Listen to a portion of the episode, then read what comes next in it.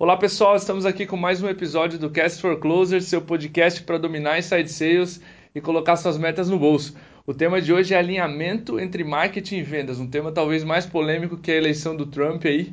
E a gente trouxe para assumir essa bucha para conversar comigo sobre isso o Diego Gomes, ele é cofundador e CMO da Rock Content. Xará, um prazer te ter aqui no, no podcast, no Cast for Closers.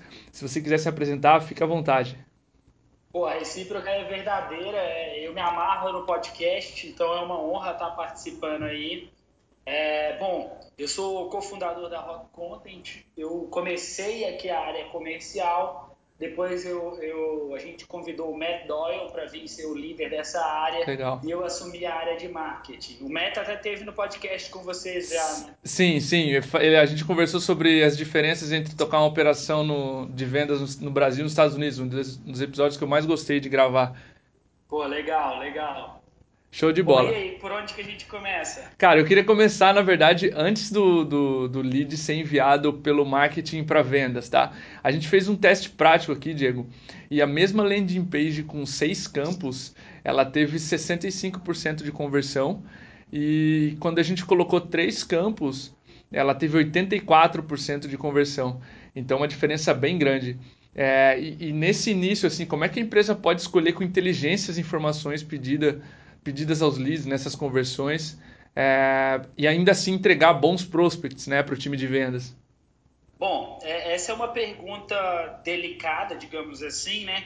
Porque o profissional de marketing tradicional ele está preocupado em encher o funil. Legal. Preciso colocar mais e mais e mais gente ali. Sim. Por outro lado, a gente tem que ter passar bons leads para vendas. Não adianta passar um lead que não tem informação relevante e o cara não vai conseguir é, conectar-se de alguma forma com a necessidade desse cara. O que, que a gente fez aqui que funcionou muito bem? A gente tem conversões, de, a gente tem vários estágios de ciclo de vida em marketing, uhum. é, conversões de topo, meio e fundo de funil. É, e no topão a gente pede o mínimo possível de informação é, e essas leads nunca vão ser passadas para vendas e tem taxas de conversões altas, como, como você mencionou aí, de 80. É, eu não estou tão bom assim não, viu? é, mas a gente tem taxas de conversão muito altas no topo e a gente tem SLA para cada estágio. Então, no meu caso, em marketing, eu tenho três estágios aqui. Eu tenho o assinante. Assinante é o cara que a única coisa que eu sei sobre ele é o e-mail. Legal. Eu tenho o lead, que é um cara que eu já sei número de funcionários, indústria, site, é um formulário bem grande. E uhum. o MQL, que além disso tudo, ele ainda é uma levantada de mão. É, então, com essas regras claras, pré-definidas, a gente vai tomando outras ações e, e para garantir que, que, esses leads estão trafegando no funil. É, o importante é fazer esse, esse, esse sequenciamento de informações de uma forma natural, né? É, então a gente tenta sempre pegar o cara num estágio bem cedo lá em cima e converter o maior número possível desses caras para os estágios posteriores de funil. Ótimo. É, e, e, tu mencionou, Diego, alguns estágios antes mesmo da gente ter um, um lead qualificado para vendas, por exemplo, é, o assinante, o lead, enfim, o, e o MQL, né, que é o lead qualificado para marketing. Uh, para quem ainda não está familiarizado com esses termos. Uh, e aí, se você olhar, ainda tem é, leads qualificados para vendas, SQLs, leads aceitos por vendas. Se você olhar, tem uma infinidade de, de termos que você pode usar e de complexidade de organização né, desses próprios leads. A minha próxima dúvida que eu queria bater um papo contigo é como é que você organiza ou distribui a complexidade de, dessa organização Uh, como é que você concilia com a maturidade da empresa? Porque no começo você aborda todo mundo, você está tateando o mercado, isso aconteceu com a gente. E agora a gente já gera uma boa quantidade de leads e consegue filtrar um pouco mais. É, como é que você mescla? Como é que é a hora, por exemplo, de escolher é, quando trabalhar com, com, com, leads aceitos por vendas, devolver leads para marketing, enfim, como é que a gente gerencia essa complexidade com o tempo de empresa? Bom, essa é a pergunta de um milhão de dólares. É, uhum. é uma pergunta difícil, não existe uma resposta definitiva. Eu posso contar para você um pouquinho da minha experiência aqui, coisas que funcionaram. Lá, melhor é, ainda.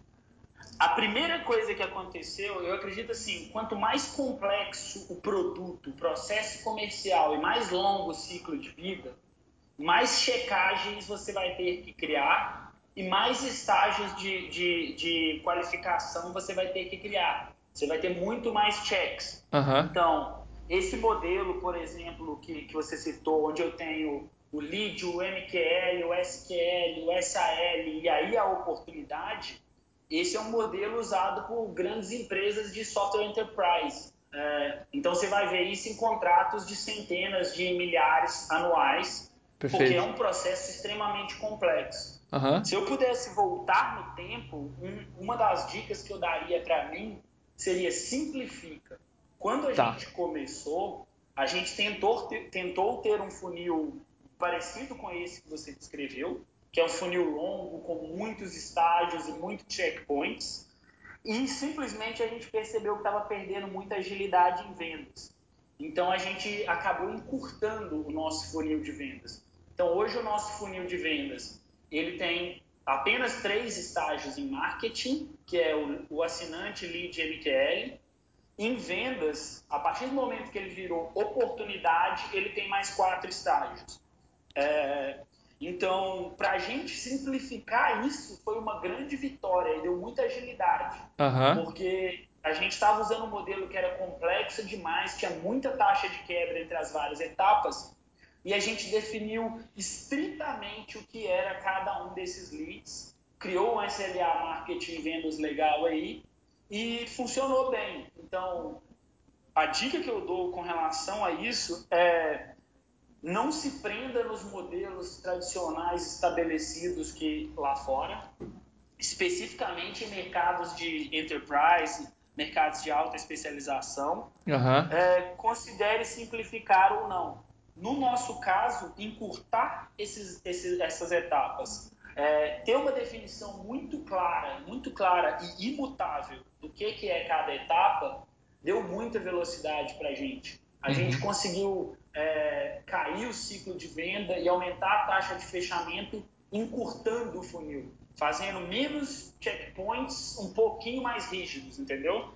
Entendi. Ótimo. Ah, um, um, dos principais também problemas, Diego, entre a, de atrito é, entre marketing e vendas que eu vejo assim a qualidade do lead, esse argumento, essa discussão em torno se faltam ou não bons leads. A gente já citou, você citou algumas vezes ali o SLA, esse acordo entre as áreas. Quais são os bons elementos ou como é que essas empresas podem fazer esse SLA, esse acordo entre as áreas e, e acabar com essa discussão se faltam ou não bons leads para essa operação de vendas? Não, essa pergunta é ótima. E esse, essa foi uma das grandes mudanças de cultura que a gente teve aqui na Rock Content também, especialmente com a chegada do Meta. A gente trabalha muito junto. Uhum. Eu sou marketing e, e, ele é vendas. E anteriormente a gente tinha um atrito de, putz, o marketing está entregando muitos leads ruins. Uhum. O marketing não está entregando leads suficientes. É, isso ocorria. Mas o que, que a gente optou? E isso foi uma coisa que eu acho que a gente acertou muito. Bom, o, a definição de o que, que é um lead e qual é a cota do marketing, na verdade, no nosso caso, de o que é um MQL e qual é a cota do marketing, é muito importante e, eventualmente, nenhuma classificação é perfeita. Então, pode claro. ser que vai passar um MQL ruim para vendas. Isso, isso é possível. É, mas o nosso combinado é muito claro e, por ter isso, não pode existir reclamação. Uhum. É, não pode mesmo, assim. Marketing e vendas são dois irmãos que têm algum conflito, mas eles precisam aprender a lidar bem um com o outro. Até porque em, em, em alguns meses o marketing vai explodir a meta e o time de vendas não vai entregar, isso é natural. Outros meses o time de vendas vai explodir a meta faltando leads qualificados. Tem uma série de outros fatores que impactam. Então Perfeito. a parte 1 um é esse SLA claro e ter uma cultura de é, não sei como eu falaria em português, mas assume goodwill.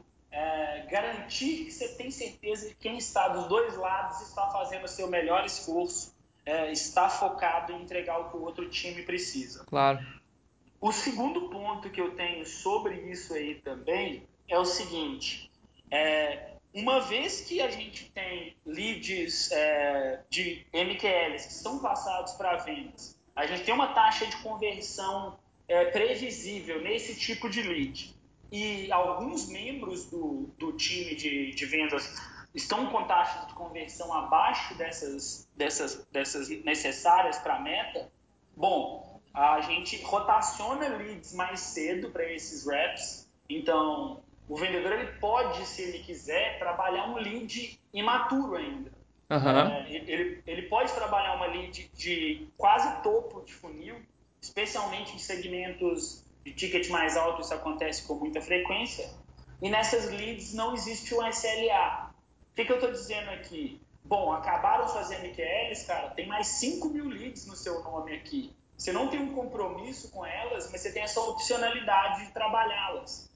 Legal. É, então te, o cara tem uma flexibilidade, não pode haver essa conversa está faltando leads. Putz, é, está faltando se a sua taxa de conversão estiver abaixo. Mas nesse caso você tem o, o plano B, você tem um pool aqui que é mais difícil, porém tem um grande volume. É, uma coisa que a gente aprendeu muito aqui, especialmente sobre abordar leads mais cedo no funil de compra, é que quanto mais cedo no funil, mais consultiva é a sua venda. Você vai ter que, que ter mais esforço educacional e, e investir mais em educar esse lead. Mas, por outro lado, quando você é o cara responsável por educar um lead de ponta a ponta, é, você cria uma grande autoridade com ele, ele não vai estar tá tão focado em comparar soluções, ele não vai estar tá tão focado em, em, em, price shopping, assim, ele não está ele não tá otimizando sim, só pelo melhor, menor preço. Uhum. E isso tem um valor enorme também. Claro. Então, assim, na minha visão, marketing e vendas, assim, se o seu time, assim, qualquer empresa, o time de marketing e vendas brigam, isso é uma coisa que a gente tem que eliminar e tem que estar sempre tendo certeza que o combinado está sendo seguido. Porque vamos supor, pura e simplesmente, que uma definição de um MQL para mim é um lead que preencheu o formulário X. Essa é super simplista, mas vamos falar que é isso. É, tá. Eventualmente, leads ruins vão preencher aquele formulário e vão ser repassados. O que o time de vendas tem que fazer é desqualificar, devolver para o marketing, mas saber que aquele lead ele foi, é, é, ele estava dentro do nosso combinado. Então acho que esse que é o, o ponto principal disso aí, é, é, esse modelo que a gente tem adotado aqui e tem funcionado muito bem. A gente tem tido uma previsibilidade de marketing e vendas bem legal.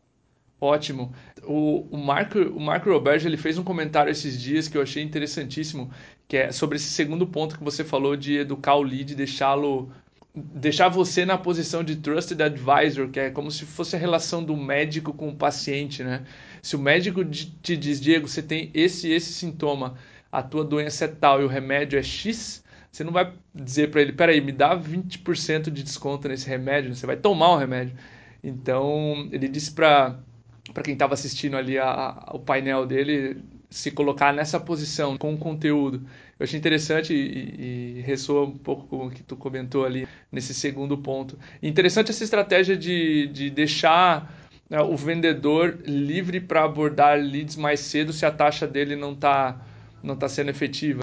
É, é bem, é, é uma coisa que funciona muito bem. É uma coisa que eu gosto muito até conectando no assunto do Marco Roberto que você falou, no Sales Acceleration Formula, o livro dele, ele tem uma matriz de em que momento abordar cada tipo de lead. É, e é bem legal esse, esse, essa parte, porque ele fala assim, uhum. putz, um lead de, potencialmente ticket baixo e, e baixa educação, talvez você não queira investir todo o valor necessário para educá-lo ao longo de todo o funil.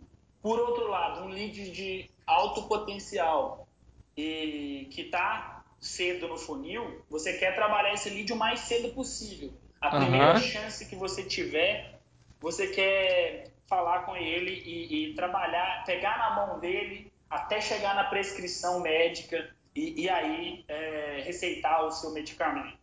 Ótimo, muito bom. E, e uma coisa que eu, que eu tava pensando enquanto, enquanto fazia essas, essas perguntas para você, assim, é, a chave para nós aqui na MeTime, além do, do, desse ótimo acordo estabelecido, e aí é, é um acordo, né? Sai uhum. bom para ambas as partes. É, a chave para nós está no aprendizado que as duas áreas geram em conjunto, tá, Diego? E vou te dar um exemplo. A gente viu que quando a MeTime era contratada por gerentes de vendas, ela tinha as métricas de uso o dobro de quando ela era contratada pelo CEO. Ou seja, é, a análise de vendas e, e, um pouco de customer success também nos possibilitou reformular o lead scoring, pontuar melhor gerentes de vendas, abordar novas pessoas que estavam lá descansando no, no, no, na base de leads, que tinham um bom perfil.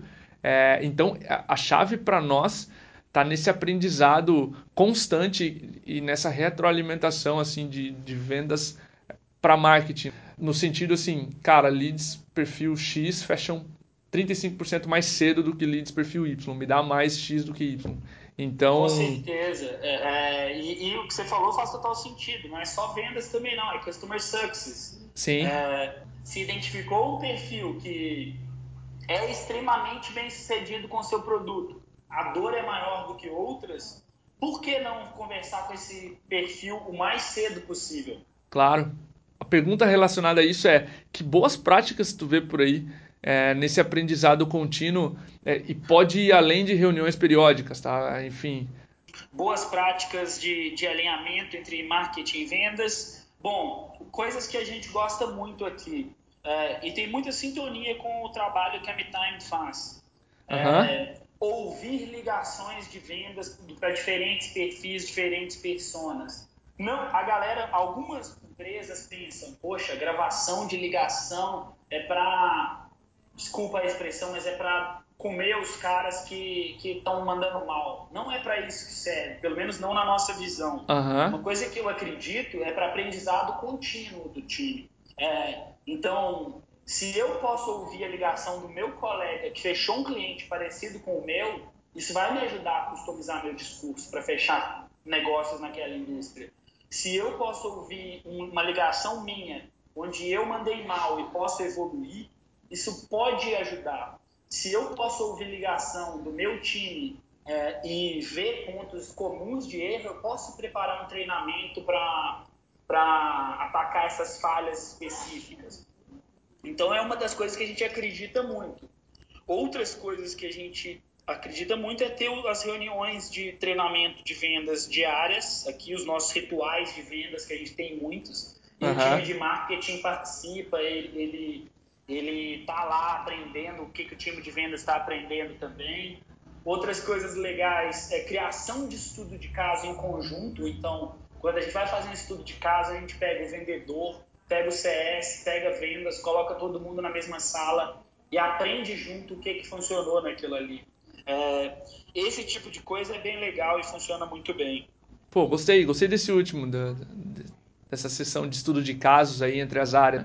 É, pra gente é bem legal, assim. Agora a gente está começando um novo pro, projeto que a gente está fazendo. Antes os nossos estudos de caso eram apenas textuais, a gente está fazendo vídeo agora. E aí a gente quer envolver vendas, CS e marketing na criação, gravam vídeos juntos com depoimentos de todos e faz um premiere para o time de vendas um dia antes de lançar o estudo de caso, por dois motivos: para todo mundo do time entender o que, que aconteceu aquela história para o vendedor contar como é que foi aquele processo, para o CS contar como é que foi aquele processo, e assim todo mundo entender o que, que funciona, o que, que não funciona. Legal. É, hoje a gente tem feito isso textualmente, a gente acabou de soltar o nosso primeiro em vídeo agora, mas a ideia é aumentar esse volume aí, criando isso de forma colaborativa. Que bacana. A gente deixa, o, se você quiser, o link desse, desse estudo é, abaixo do podcast ali para o pessoal é, acessar também. Perfeito, perfeito. Eu vou te mandar, acho que é bem legal. Ótimo. E, e, que, e que métricas, é, Diego, se eu fosse um CEO, é, que métricas tu me recomendaria para analisar alinhamento entre essas áreas e se elas existem, enfim? Bom, é, eu acho que, que no, no, meu caso, a minha maior preocupação, falando como profissional de marketing, quantas leads estão abordadas fora do tempo de SLA. Então a gente tem uma cadeiazinha de notificação, isso é até bem interessante, é, que é o seguinte: se o lead não foi abordado 24 horas, é, que é o prazo máximo é, aqui, vai um e-mail para o dono dela. Bateu 48 horas, vai para o gerente dela. Uhum. Bateu 72 horas, vai pro, pro cara de vendas, pro diretor comercial e pro diretor de marketing. E isso gera uma urgência natural no time de, de vendas e de marketing para ver o que está acontecendo com esses leads. É, então, acompanhar quanto tempo está demorando para ser abordada uma oportunidade, é, eu acho que é importante do lado de, de, de marketing, falando para o CEO, e do, e do, lado de vendas é acompanhar se as taxas de conversão dessas, dessas leads estão se mantendo ou evoluindo ao longo do tempo.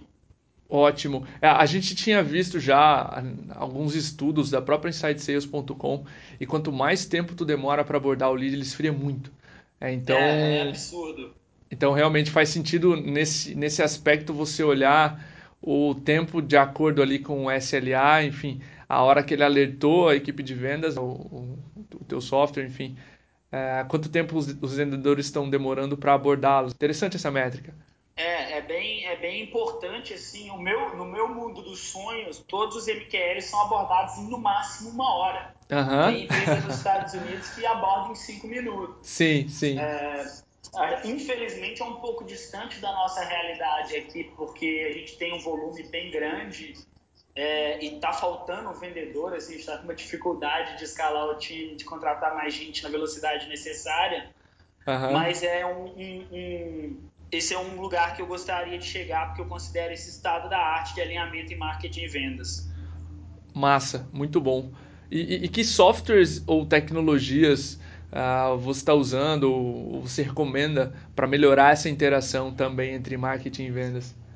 Cara, eu vou te contar uma história. É uma história de um software customizado que eu estou utilizando, que a gente mesmo criou aqui, uhum. é, que tem tudo a ver com alinhamento de marketing e vendas. Massa. Manda bala. Vai ser uma, uma história prática de um software construído internamente. Boa. Bom, algumas coisas correlacionam com sucesso com o produto da Rock Content, que é marketing de conteúdo. Então, se o cara já tem um blog, correlaciona se ele gasta dinheiro com outras ferramentas de marketing, como por exemplo é, testes AB, automação de marketing, e-mail marketing, é, softwares de e-commerce, esse tipo de informação é uma informação que é valiosa para o time de vendas. Uhum. Então, o que, que a gente fez? A gente pegou uma das informações que a gente pede quando o cara se torna um lead, é qual o site da empresa dele. Tá. A gente pegou um script é, que a gente está criando aqui, está sempre tunando, que no momento que o lead informa o site da empresa dele, esse software visita o site dele.